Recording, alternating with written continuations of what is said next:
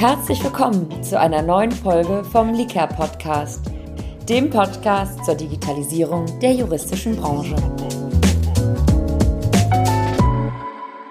Herzlich willkommen zu einer neuen Folge vom Liker Podcast. Heute mit als Gast dabei Kai Jakob, Partner bei KPMG Law und Dr. Bernhard Warte, Legal Ops, Legal Tech und NLP at BMW Group. Herzlich willkommen, ihr beide. Ihr seid heute aber in einer ganz anderen Funktion da, und zwar beide als Co-CEOs vom Liquid Legal Institute. Herzlich willkommen und mögt ihr euch einmal für unsere Zuhörer vorstellen und insbesondere auch, was sich hinter dem Liquid Legal Institute verbirgt. Ja, liebe Zoe, vielen herzlichen Dank äh, für die Einladung. Ja, ich habe mich äh, sehr gefreut, da über so ein, so ein Thema, das mir wirklich sehr nah am Herzen liegt und das mir über die letzten Jahre wirklich nah ans Herz gewachsen ist, berichten zu dürfen, das Liquid Legal Institute. Ähm, wie du richtig gesagt hast, ich bin im, im Fulltime-Job bei der BMW Group, habe mich dort einige Jahre mit Emerging Technologies beschäftigt und bin dort eben seit äh, knapp einem Jahr in der Rechtsabteilung, um eben das Thema Legal Technology, Legal Innovation an ganz konkreten Projekten weiterzutreiben. Ähm, aber heute berichte ich gerne mal ausführlicher mit meinem Kollegen Kai äh, zum Thema Liquid Legal und auch über das Thema digitales Ökosystem Recht, was da äh, in den nächsten Jahren auf uns zukommt. Weil ich glaube, was wir da vorbereitet haben, gemeinsam mit vielen anderen Partnern, mit einem größeren Ökosystem, ist wirklich spannend und ähm, sollte man oder sollte jeder Interessierte am Markt zumindest mal von gehört haben. Ja, vielen Dank, das ich auch so. genau. Soll ich einfach mal beginnen, um das Liquid Legal Institute vorzustellen? Ähm, so für die, die es noch nie gehört haben. Sehr ähm, gerne, die, ja. Die, die, hoffentlich in einer sehr kleinen Anzahl äh, sind da draußen am Markt. Kann eigentlich gar nicht sein. genau, genau. Ähm, das Liquid Legal Institute ist rechtlich gesehen ein eingetragener Verein, ein EV. Ähm, wir haben die Gespräche dazu vor ja, etwas mehr als vier, fünf Jahren begonnen. Ausgangspunkt dazu war ein Buch, das der Kai Jakob, Roger Strasshausen und der Dirk Schindler herausgegeben haben zum Thema Liquid Legal. In dem beschreiben sie, zumindest aus meiner Perspektive, äh, gemeinsam mit vielen anderen Autoren, den Übergang von Recht, von Rechtsabteilungen hin zu etwas, ähm, ähm, was im Business nie als Störgefühl wahrgenommen wird, sondern wirklich etwas, was sich nahtlos auch als, als Teil der Wertschöpfungskette ähm, äh, versteht. Und es hat eben ganz, ganz viele Facetten. Und beim Schreiben dieses Buchs wurde eben klar, auch durch die Impulse, die die vielen Autoren gegeben haben, hey, eigentlich bräuchte man eine, eine Plattform, man bräuchte eigentlich einen Bereich, man bräuchte eigentlich irgendetwas, wo sich genau solche Leute begegnen, in denen genau solche Projektideen entwickelt, weiterentwickelt und dann auch wirklich bis zur Umsetzung getragen werden. Und wir haben ähm, etwas mit uns gerungen. Also es war ja nicht von Anfang an klar, was es wird, aber wir haben gesagt, ähm, lasst uns doch mal sozusagen die führenden Köpfe, die sich damals in, damals in den Gesprächen engagiert haben, zusammenbringen. Das waren sieben an der Zahl. Ähm, wie es sich genau ausgeht, genau die Anzahl, die es braucht, um eben einen so einen Verein zu gründen.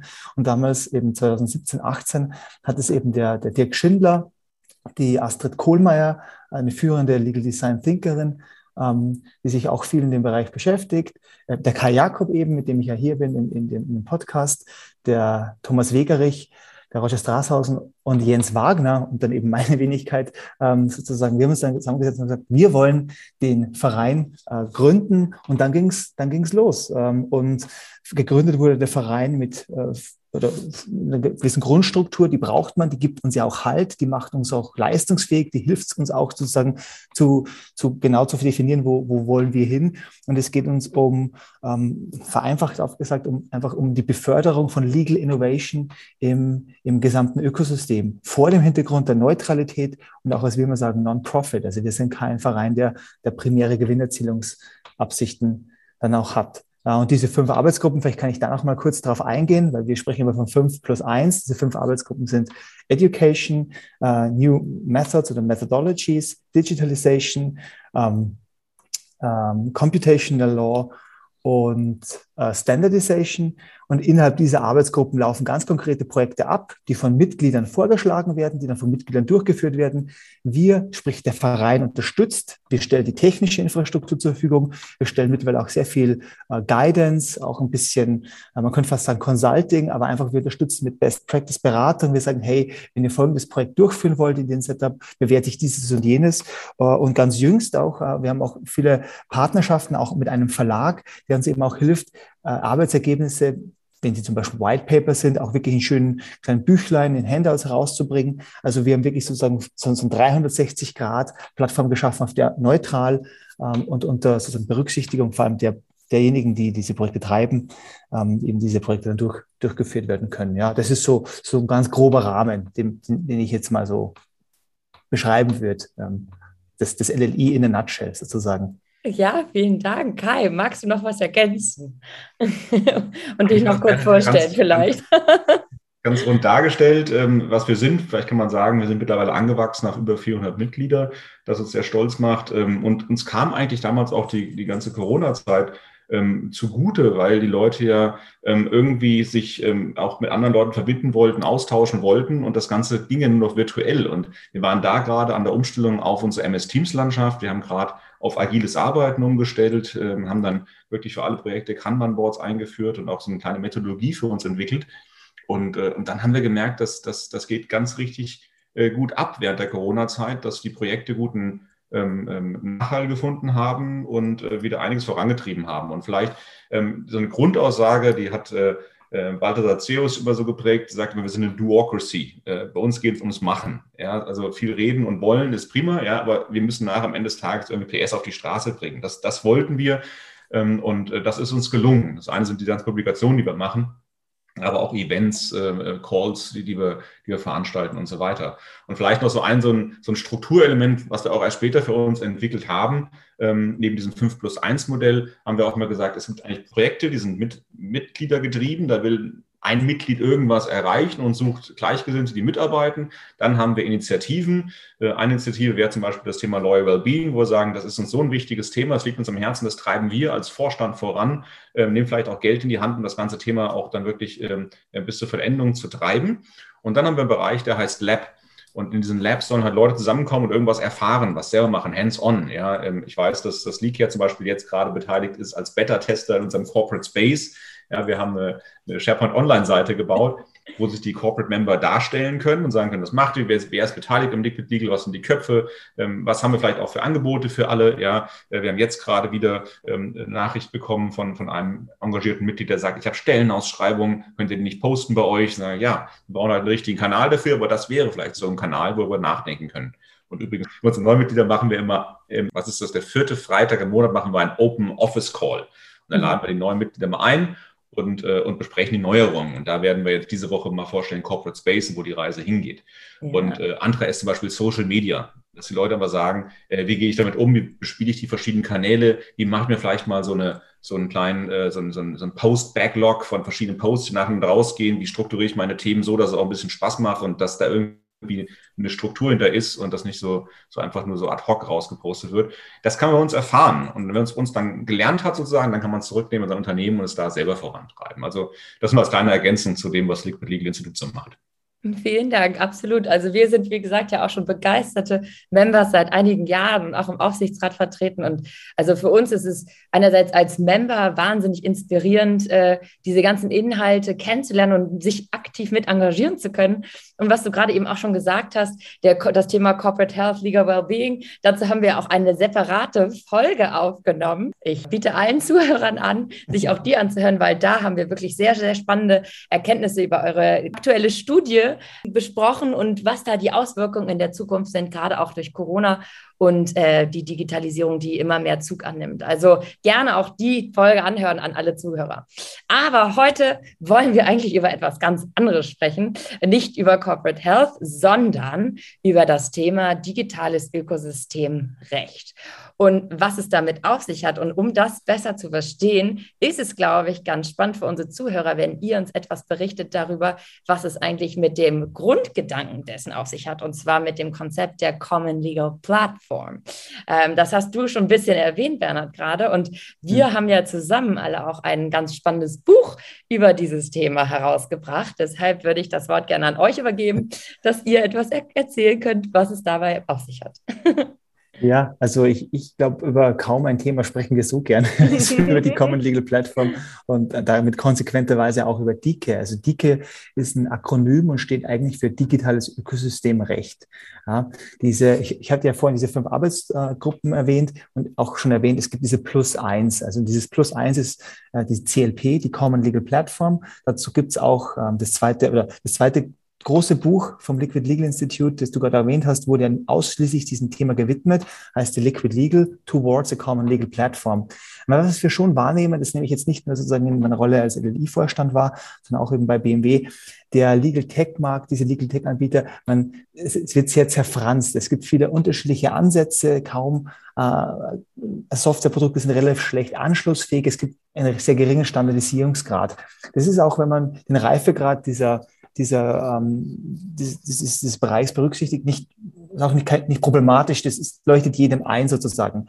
Wir als LLI, wir kümmern uns ja vor allem um das, was keiner das so schön vor die Klammer gezogen werden kann. Sprich, was teilen sich alle gemeinsam eigentlich? Wir merken das in den Projekten beispielsweise, Mitglieder springen da ja auf, weil sie sagen, hey, ich würde gerne mitarbeiten, weil ich habe genau das gleiche Problem in meinem Unternehmen sozusagen. Und andere sagen, ich habe genau das gleiche. Und das ist Automotive oder äh, Financial, das ist völlig unspezifisch. Ja? Und genau das ist etwas, was wir konsequent weiterführen ähm, in Dike. Und genau darum geht es uns eben, ein, ein einheitliches, ein standardisiertes Ökosystem zu schaffen, das offen ist, das auf neutralen äh, Füßen steht. Ähm, und dazu kann man auch schon sagen, wir haben ähm, einen Projektantrag geschrieben in einer für ein paneuropäisches Projekt für Gaia X. Das ist sicher dem einen oder anderen bekannt. Das ist ja sozusagen eine riesen, also eine große, riesige Initiative europaweit, die in der es um digitale Souveränität geht. Und wir haben vorgeschlagen, hey, wir würden gerne digitale Souveränität im Bereich Recht oder für the Legal Business vorandenken.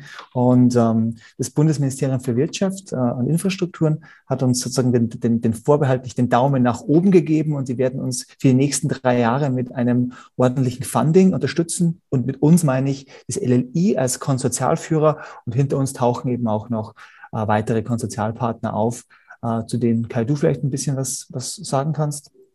Ja, also die ganze Geschichte ist hier sehr spannend. Ne? Also ähm, Gaia gab es, Gaia hat dann diese Fördermittel ähm, ähm aufgelegt, ja, eine Ausschreibung gemacht. Da ging es um innovative Anwendungen und Datenräume auf der Gaia-Plattform.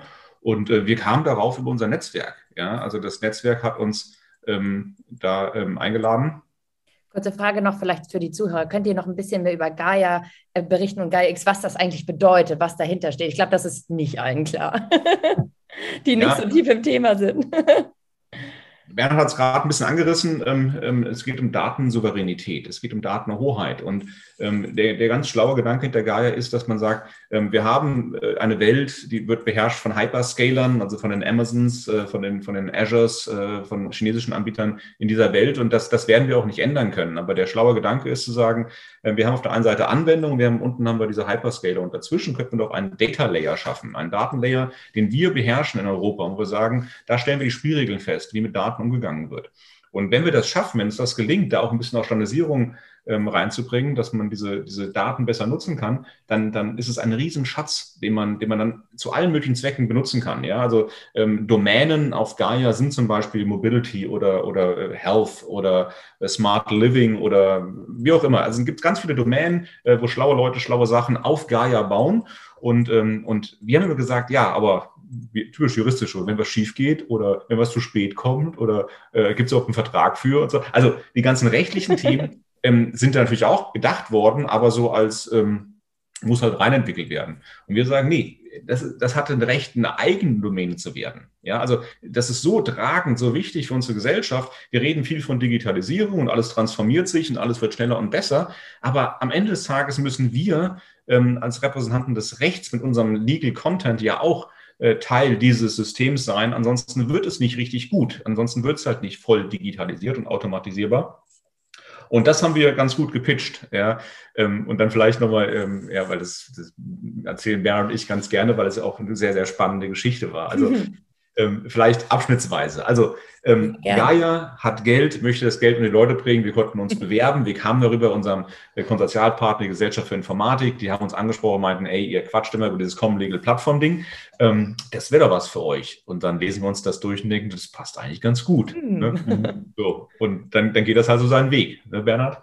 Abs absolut. Ich meine, ähm, ich, für die, die das nicht so oft durchgemacht haben, für uns war es ja auch das erste Mal sozusagen ein Projekt von der Größe mit diesen, mit diesen Fördervolumen.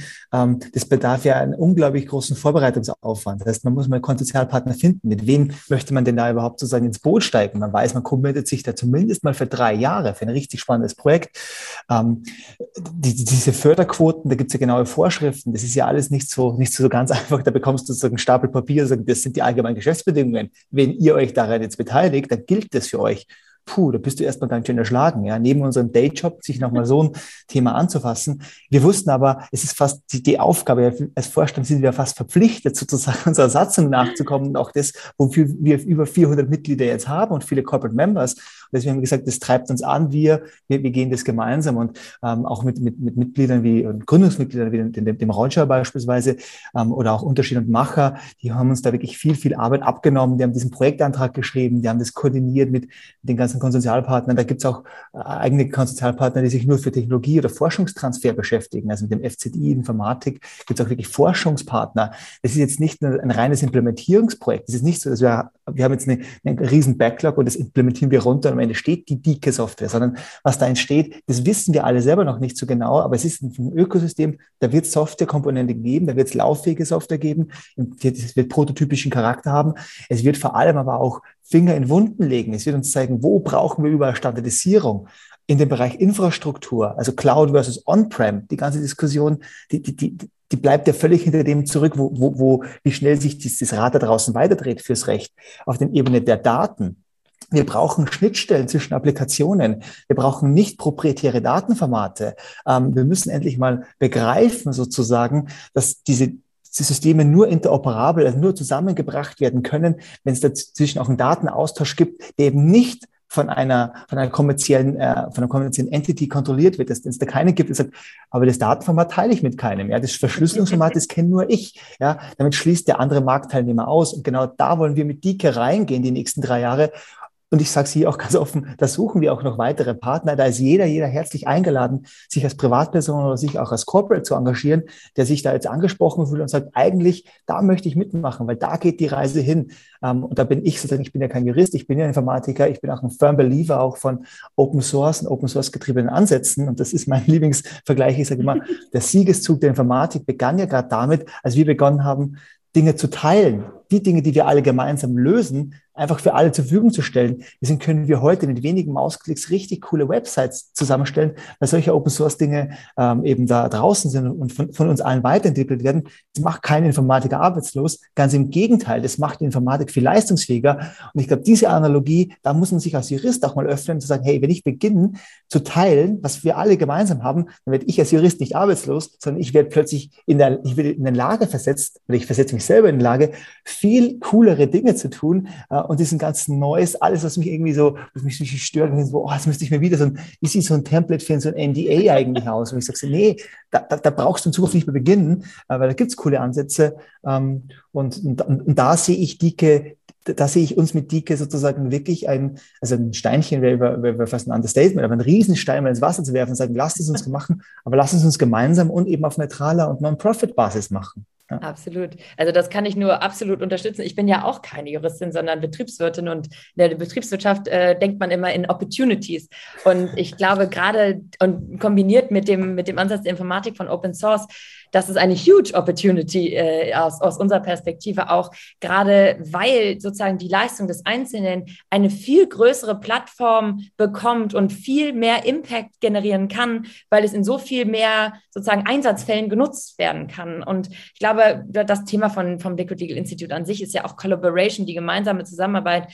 Und in der Businesswelt spricht man eben auch von Open Innovation und eben nicht äh, Silo Innovation, dass jeder sein eigenes Süppchen kocht. Und ich kann eben auch als Softwareherstellerin äh, berichten, wie schwer es heutzutage ist, wirklich zwischen verschiedenen Softwareprodukten Schnittstellen zu bauen. Und man muss jedes Mal noch meistens eine eigene Schnittstelle bauen, weil die Softwareprodukte eben noch nicht so toll miteinander sprechen. Ja, und selbst bei sehr berühmten Produkten, die am Markt sind, da ist es auch nicht so intuitiv. Und, und wenn wir jetzt davon reden, was äh, den elektronischen Rechtsverkehr angeht und die Schnittstellen zu diesen Postfächern, darüber darüber, das wollen wir gar nicht vertiefen, wie kompliziert das ist. Aber ich, also deshalb sind wir auch so begeistert äh, dabei ähm, bei dem DIGE-Projekt, gerade auch mit unserer Erfahrung der 35 Jahre der Softwareherstellung in der juristischen Branche. Wir kennen eben auch die verschiedenen Pitfalls, ähm, die es da gibt, aber wir sehen eben auch, wie entscheidend es ist, dieses Mindset dieser Openness zu haben. Und was wir natürlich bei unseren Kunden auch sehen oder bei Interessenten oder generell, wir kommen ja ursprünglich aus dem Kanzleimarkt, wir sind jetzt seit 20 Jahren bei den Rechtsabteilungen, ist das ist schon so ein bisschen so, jeder für sich und bloß nicht teilen, weil dann könnte der andere ja meine Klausel haben, aber für die Klausel und so. Und also das ist, glaube ich, genau der richtige Ansatz und in der Zukunft ist das auch entscheidend. Aber um jetzt sozusagen vielleicht noch mal viel konkreter einzusteigen, was genau ist denn geplant mit Dike, mit der Plattform, mit dem Ökosystem? Wie stellt ihr euch das vor? Ähm, oder vielleicht, ähm, oder zu, zu Beginn das, und wie ist die Herangehensweise? Wie wollt ihr es erschaffen? Was ist geplant? Jetzt hat ja der, der Bernhard gerade so ein bisschen äh, so ein eher technisches Schlaglicht auf die ganze Legal Plattform geworfen. und, da muss ich da ein bisschen mal dagegen halten, aus der Business-Sicht, aus der ich komme. Ähm, weil wir haben damals ein Problem gehabt. Das, das haben wir genannt, so Optimization, Isolation. Ja, das ist gerade so ähm, ähm, Closed Innovation genannt, wie immer. Also jeder versucht seinen eigenen Bereich zu digitalisieren, aber wenn, wenn, wenn Firmen zusammenarbeiten müssen, braucht man irgendwie ein Interface oder zumindest einen Punkt, wo man zusammenkommt. Ja, und den gibt es nicht. De facto, ähm, wenn eine Verhandlung auf einem Vertrag geführt wird, dann wird der Vertrag per Outlook als Anlage geschickt. Ja, oder man lädt jemanden auf sein Portal ein und lädt den anderen ein was auch ein bisschen schwierig ist, ähm, weil es nicht neutral ist und weil der eine fühlt sich wohl, der andere nicht. Ja, dann haben wir so einen Battle of Platform und da haben wir immer gesagt, ähm, da, da braucht es etwas anderes. Ja? Und, und das ist halt das, was, was die Common Legal Plattform so wahnsinnig interessant macht, ist, dass wir konsequent einen neutralen Standpunkt eingenommen haben. Ja, also äh, was, was das Open Source in der IT ist, soll die Common Legal Plattform für die Juristen sein, wo wir sagen, das ist die Gemeindewiese, ja, wo wir alle unser Vieh hintreiben, ja, und, und da müssen wir alle auch dafür sorgen, dass das wächst und gedeiht und,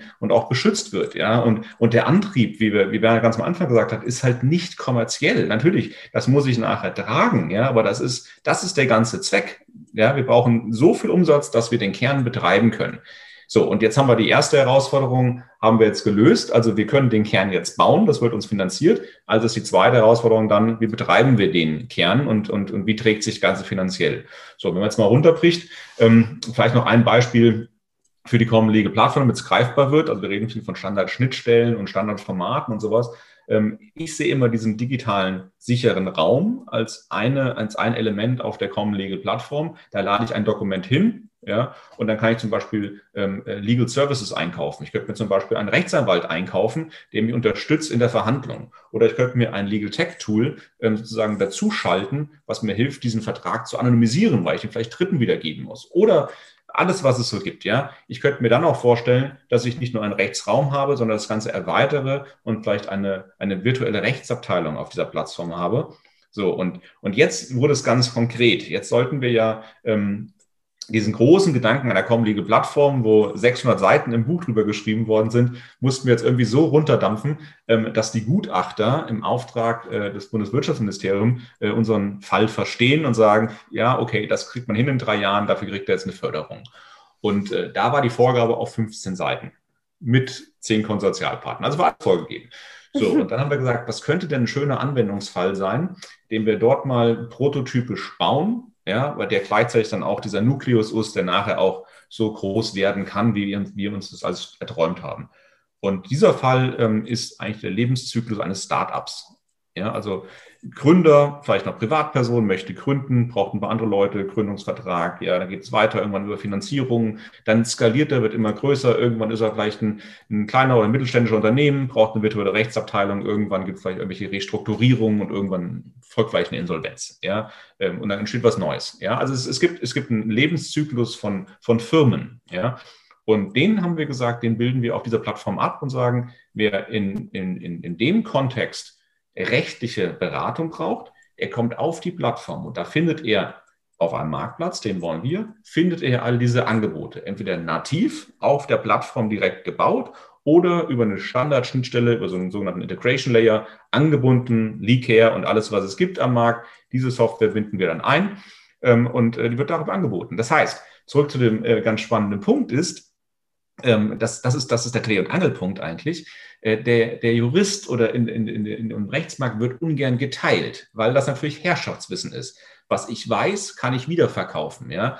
Und äh, da gibt es eine ganz, ganz schlaue ähm, Aussage zu von unserer Kollegin Barbara Komika in einem der Bücher, die einfach sagt, lasst uns den Kuchen größer machen. Ja, wir streiten uns darüber, wie wir den Kuchen zerteilen, aber lass uns einfach einen größeren Kuchen backen. Ja, haben wir alle mehr Spaß. Und das ist, das ist die Idee von der Common Legal Plattform. Wir wollen einen großen Kuchen bauen. Das klingt großartig. Ich bin sowieso ein Fan von Kuchen und je größer, desto besser. Nein, klingt wahnsinnig spannend. Es ist unglaublich. Vor allen Dingen überhaupt erstmal herzlichen Glückwunsch zum LLI überhaupt, dass das geklappt hat, dass ihr diese Förderung äh, bekommen habt und dass das jetzt losgehen kann. Was ist denn jetzt konkret geplant in den nächsten Jahren? Wie lange geht diese Förderungsphase? Was sind sozusagen die einzelnen Phasen? Wie, wie geht ihr da heran? Genau, ich glaube, eine erste große Hürde haben wir schon genommen. Also wir haben, wir haben ein Konsortium, ähm, in dem auch die Stimmung immer gut ist. Ähm, also das ist wirklich eine sehr, sehr angenehme Arbeitsatmosphäre.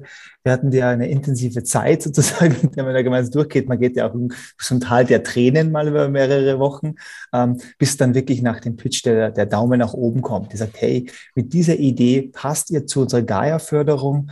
Ähm, ähm, und ihr seid, ihr seid sozusagen dabei. Ja? Und dieses dabei war immer mit einem kleinen Sternchen versehen, weil Moment, dieses Jahr ist ja Wahljahr sozusagen. Ähm, da werden viele, viele ähm, Dinge nicht entschieden, noch nicht entschieden. Ähm, das heißt, unsere Förderung, unsere Förderfähigkeit ist bestätigt. Wir sind unter den 16 Gewinnerskizzen.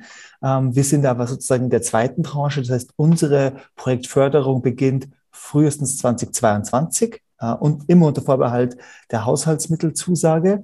Ähm, das, es gibt noch ein kleines Fragezeichen, wobei eigentlich niemand bei uns im Konsortium sich sozusagen da ähm, jetzt davon abschrecken lässt, weil ein Digitalisierungsthema von diesem Ausmaß und von dieser Dringlichkeit, ähm, diese, diese Regierungskonstellation, ich glaube, die muss noch erfunden werden, sozusagen, das stoppt. Aber man weiß es nicht, sozusagen, deswegen gibt es hier mal so diesen kleinen Wermutstropfen. Das heißt, im nächsten Jahr sind wir dann dazu aufgerufen oder werden wir aufgerufen von der Bundesnetzagentur, den, den Vollantrag zu stellen. Und dieser Vollantrag wird dann eine detaillierte äh, oder noch eine viel detailliertere Ausführung halten von dem, was wir gerade skizziert haben. Ähm, und dann geht's los, planmäßig dann für drei Jahre sozusagen. Ähm, jetzt weiß jeder, wer Software entwickelt, äh, gerade in so einem komplexen Setup, drei Jahre, das ist sozusagen einmal Fingerschnippen, dann ist, dann ist es rum. Ähm, aber ganz so kritisch sehe ich es nicht. Ich glaube, dass wir in den drei Jahren mit den Mitteln, die, die uns dann in Aussicht gestell, äh, gestellt werden, ähm, dann auch wirklich was, was, was äh, Cooles entwickeln können. Das heißt, ab 2022 für drei Jahre. Das ist sozusagen die konkrete Antwort auf deine Frage. Und was dann da genau kommt, dürfen alle gespannt sein. Und ich sage es nochmal, es darf auch sich jeder sozusagen engagieren. Ähm, als LLIs sozusagen als, als Verein steht jetzt schon der Tür und Tor offen für alle diese, diese coolen Ideen. Und jeder, der sagt, irgendwie, da wäre ich gern noch näher dabei, dem lege ich persönlich eine, eine Mitgliedschaft ans Herz. Ähm, die Mitgliedschaft kostet natürlich ein bisschen was, aber das ist echt überschaubar, glaube ich, im Vergleich zu dem, was man auch bekommt, wenn man mal Mitglied am LLI ist. Das ist nämlich neben all diesen Informationen, die wir erarbeiten, auch wirklich Zugang zum Netzwerk, äh, zu anderen Experten ähm, und eben jetzt auch dann zu, zu, zu Common Legal Platform Implementierung, ähm, DIKE, also digitales Ökosystem Recht. Das ist tatsächlich etwas, was, was wir wirklich, ähm, was, dann, was dann da kommt, genau. Kann ich total bestätigen als Member. Es lohnt sich auf jeden Fall. Kann ich wirklich jedem ans Herz legen. Das ist ein großartiger Austausch, unglaublich spannende Themen, die die gesamte Branche betreffen und die gesamte Branche vorantreiben. Also es ist eigentlich ähm, wirklich äh, nachlässig und unverantwortlich, wenn man nicht Mitglied ist.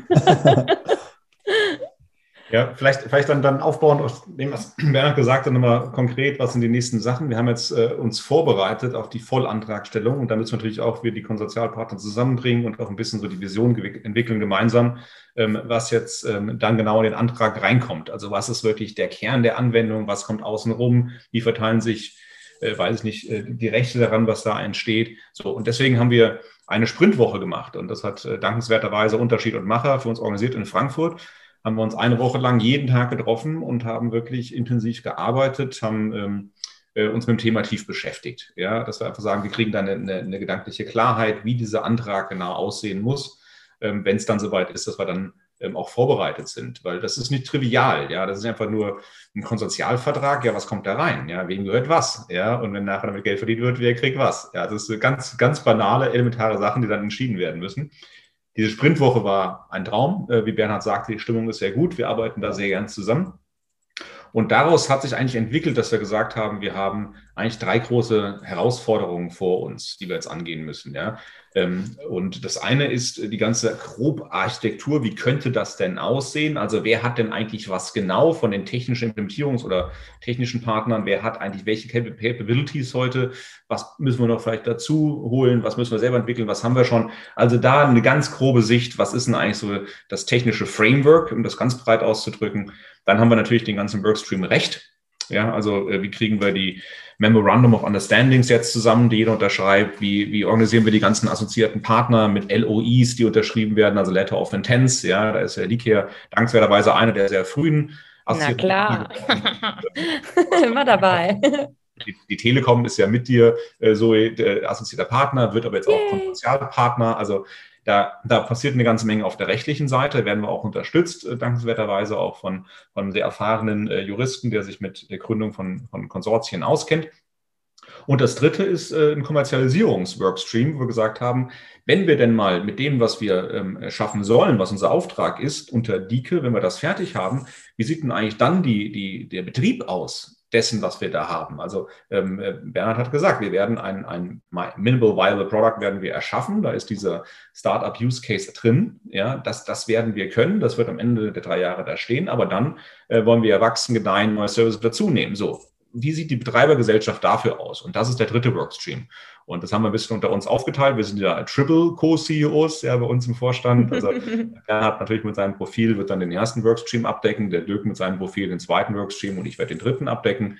Und da sind wir gerade intensiv schon am Arbeiten und äh, Fühler auswerfen und äh, Leuten sprechen und so weiter. Ja, großartig. Wir sind sehr gespannt. Und was mich nochmal konkret an der Langzeit, an der Long-Term Vision sozusagen interessiert, sind drei Punkte. Einerseits, das haben wir zwar schon angesprochen, äh, die Offenheit der Plattform ist, glaube ich, ganz, ganz entscheidend, auch vor allem im Zusammenhang mit dem Geschäftsmodell. Ihr habt ja auch gesagt, es, ist, es soll ein Freemium-Modell sein, dass ihr vielleicht das nochmal ein bisschen erläutert, wie ihr euch das vorstellt, ähm, wie das funktionieren könnte, dann am Ende nicht nur sozusagen als Prototyp, sondern langfristig ähm, und was sozusagen die Marktperspektiven sind um das, um diese Plattform, das Ökosystem anzureichern, eben durch die verschiedenen anderen Services. Also es ist natürlich alles noch Work in Progress, aber vielleicht könnt ihr unseren Zuhörern ja schon etwas verraten, was sich darunter verbergen wird. Und so vielleicht auch noch mehr Interesse generieren für die, die sich später entweder als User oder auch als Marktanbieter quasi auf der Plattform etablieren wollen. Ja, das ist natürlich eine, eine, eine hochspannende Frage. Das ist auch etwas, das wird bei uns äh, gerade rauf und runter diskutiert. Klar ist, dass man als Marktplatzanbieter eine, ein Set also eine Menge von Funktionen einfach anbieten muss, ja, damit überhaupt mal in Gang kommt. Ja. Also wir reden hier zum Beispiel von einem Servicekatalog. Das heißt, ich muss ja irgendwie eine Möglichkeit haben, als entweder neuer Benutzer oder als Kunde oder eben, dass sich als Konsument hier dem Marktplatz nähert oder eben auf, das, auf der Supply-Side. Also ich möchte gerne einen Service anbieten. Ja, ich möchte mal wissen, was gibt es denn da für Services? Ähm, also das ist sozusagen der, der Servicekatalog. Das kennt man ja auch von klassischen Marktplatzangeboten. Ähm, darüber hinaus brauchen wir, das ist ja etwas, was auch bei Gaia X ganz zentral immer hochgehalten wird, ein Identitätsmanagement. Ja, also es muss gewährleistet sein, damit ich, dass ich auch weiß, in wem kommen, also ich möchte mich ja ausweisen können im digitalen Raum. Ich möchte selber eine Identität haben. Ich möchte aber auch sicherstellen, dass der andere weiß, äh, worum es hier geht. Ja, hier gibt es auch ganz spannende technische äh, und auch sehr innovative Konzepte, dass man über verschiedene Plattformanbieter seine Identität dann mitnimmt. Dass ich sage, okay, ich bin bei der Leak, beim Leak-Angebot auf der Plattform, bin ich die gleiche Legal Entity, bin ich auch LLI e.V. Und wenn ich dann zu einem Anbieter gehe, der irgendwie Dokumenten ähm, Anonymisierung macht, bin ich, der, bin ich die gleiche Person oder bin ich die gleiche juristische Person. Ähm, das hat, zieht aber technisch ein paar Implikationen nach sozusagen. Ähm, und das ist etwas, was wir als Teil des Marktplatzes sehen, dass wir genauso Identitätsmanagement, ähm, Kai hat es auch schon angesprochen, das Thema auch Dokumentenmanagement. Ja, vielleicht bräuchte man einen kleinen, leichtgewichtigen Layer, der es eben erlaubt, bekommst automatisch schon mal eine Möglichkeit, irgendwie Dokumente hochzuladen, Dokumente zu teilen, vielleicht mit anderen zu bearbeiten. Ähm, und da docken dann eben die unterschiedlichen Services äh, dann an, eben über so ein Freemium-Modell. Also sagen, okay, dieser, dieser Grundstock ist kostenfrei, der erlaubt es, die Basisfunktionalität zu nutzen, aber darüber hinaus ähm, kostet es dann etwas, ist aber auch klar, dass es etwas kostet. Ich meine, von irgendwas muss, das, muss die Plattform ja betrieben werden, irgendwie muss es ja auch attraktiv für den Markt sein. Ähm, und diese höher oder hochwertigen Services sind einfach auch, ähm, stiften auch einen Mehrwert für denjenigen, der sie, der sie konsumiert. Insofern ist es, glaube ich, äh, völlig, also sind wir da überhaupt nicht, nichts Besonderes sozusagen, sondern folgen einfach dem, den normalen Marktprinzipien. Absolut. Ja, das Grundmodell ist natürlich, dass wir sagen, wir haben ähm, ein Freemium, was Leute auf die Plattform erstmal lockt, dass wir sagen, da, da finde ich allgemeinen Rat ähm, vielleicht auch schon erste Lösungen. Wenn es dann aber ins Detail geht, wenn es tiefer geht oder wenn es dauerhafte Services sind, dann beginnt natürlich das Premium, dann muss ich ähm, dafür auch zahlen. Das kann ein transaktionsbasiert sein, das können Abo-Modelle sein, da sind wir komplett offen und ganz am Anfang, das, das steht alles nicht fest. Aber ähm, natürlich muss es so viel abwerfen, dass nachher diese, diese Plattform äh, betrieben und erweitert werden kann für alle.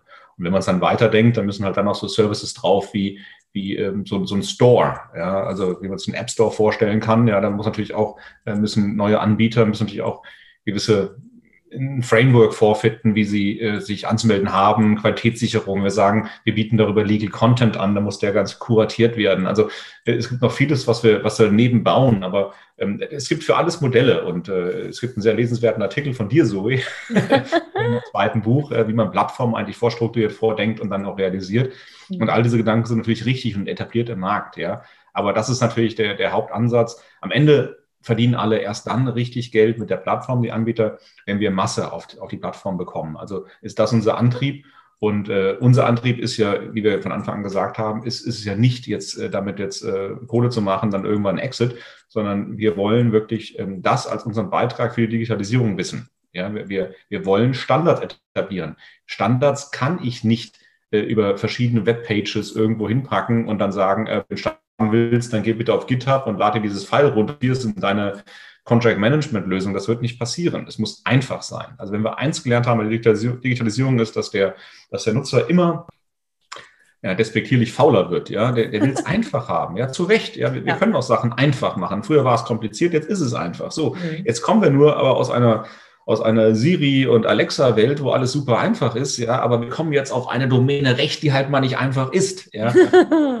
diese Brücke müssen wir langsam bauen. Da muss man uns auch Zeit geben, aber da müssen wir gemeinsam arbeiten. Und da laden wir auch wirklich alle ein. Es gibt ja auch ähm, das machen ja Bernhard und ich auch leidenschaftlich, dass wir uns auch mit all denjenigen verknüpfen, die einfach versuchen, im Markt Standards zu setzen.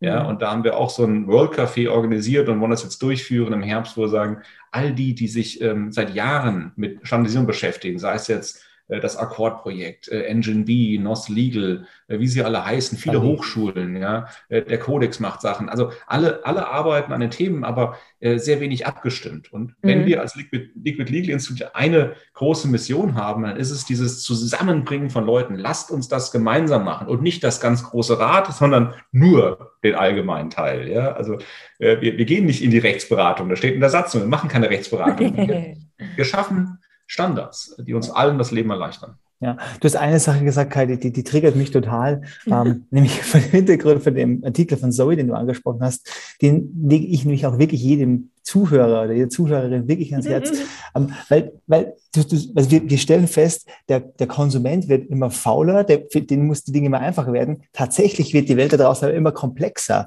Und das ist etwas, was Zoe schön beschreibt, für diejenigen, die uns zuhören, denken sich, hey, warum brauchen wir eigentlich so, so, so eine Initiative? Es Gibt es neben Kanzleien, gibt es neben Inhouse, gibt es da noch was?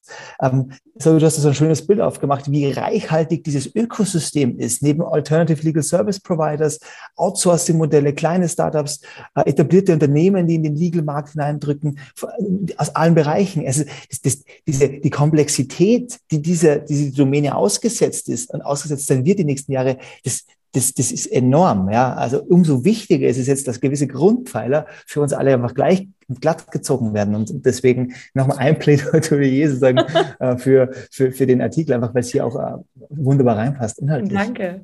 Ja, ich denke auch, also gerade was du meinst, ist total entscheidend und was aber auch die Offenheit und letztendlich die Member Attraction der Plattform angeht. Und da sind wir jetzt bei den Grundprinzipien, wie man eine Plattform baut, wieder, worüber ich geschrieben habe. Es ist einfach ganz entscheidend, dass die Plattform jeglicher Art für den User, welcher auch immer er ist, einen Mehrwert darstellt, also ein Value provided und der am besten so einfach wie möglich sozusagen zu, zu bekommen ist. Und wenn das eben zu komplex ist, zu kompliziert oder die sogenannten Workarounds, also der bisherige Weg, wie man es halt momentan löst, wenn der einfacher erscheint, wird man die Leute nicht auf der Plattform halten können oder in jeglicher digitalen Lösung, weil der Aufwand, den der User betreiben wird, äh, betreiben muss, viel, viel größer ist und damit der Mehrwert quasi nicht existiert. Das heißt, gerade das, was ihr verfolgt mit Dike, der Comedy-Plattform, ist, glaube ich, so entscheidend ist, dass man sagt, die Offenheit dieser Plattform, dieses Freemium-Modell, das ganz, ganz viel am Anfang auch kostenlos verfügbar ist, die Standards. Und halt klar, wenn es dann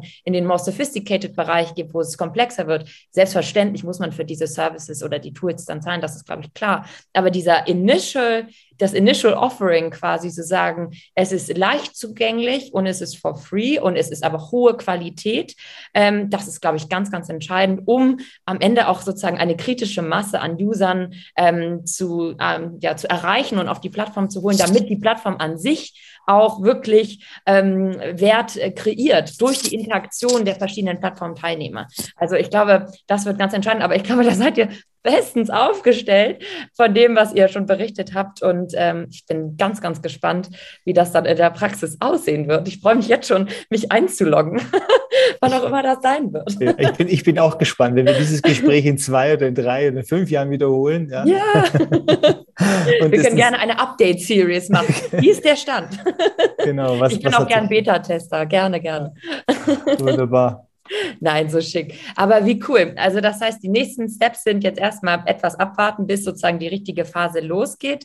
Äh, und dann geht es mit Full Power Ahead in die drei verschiedenen äh, Bereiche und in die Phasen. Wenn ich jetzt als Zuhörer mich informieren wollen würde, äh, wie der aktuelle Stand ist oder generell noch ein paar Informationen mehr über Dike und die Common Legal Plattform, das Liquid Legal Institute haben wollen würde, wo würde ich mich am besten informieren? Online wahrscheinlich.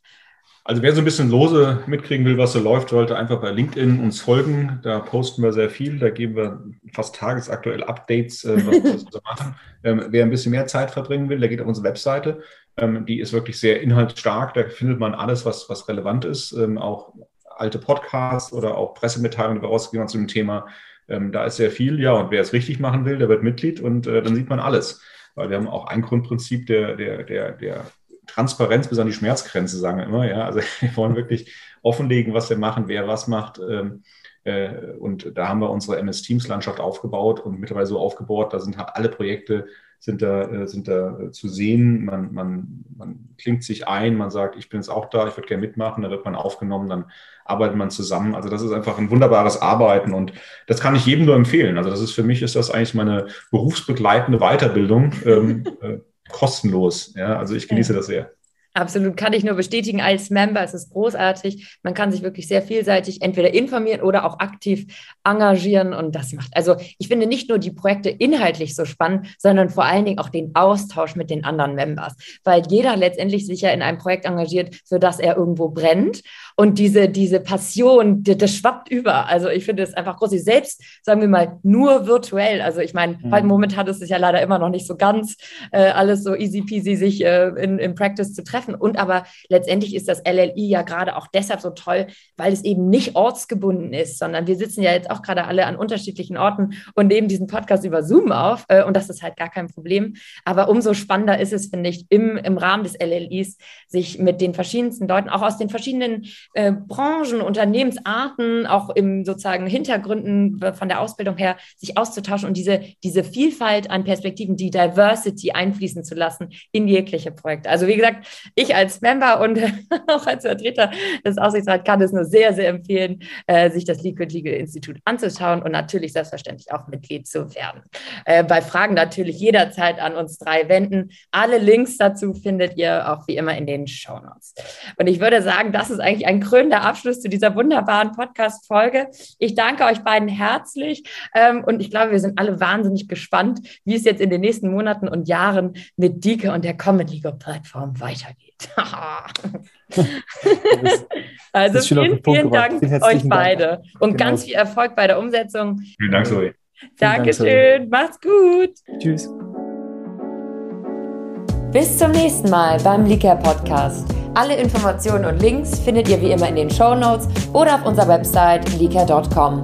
Zu guter Letzt würden wir uns wahnsinnig über eine gute Bewertung auf der Podcast-Seite freuen. Wir sind schon sehr gespannt auf die nächste Folge vom Liker Podcast. Stay tuned!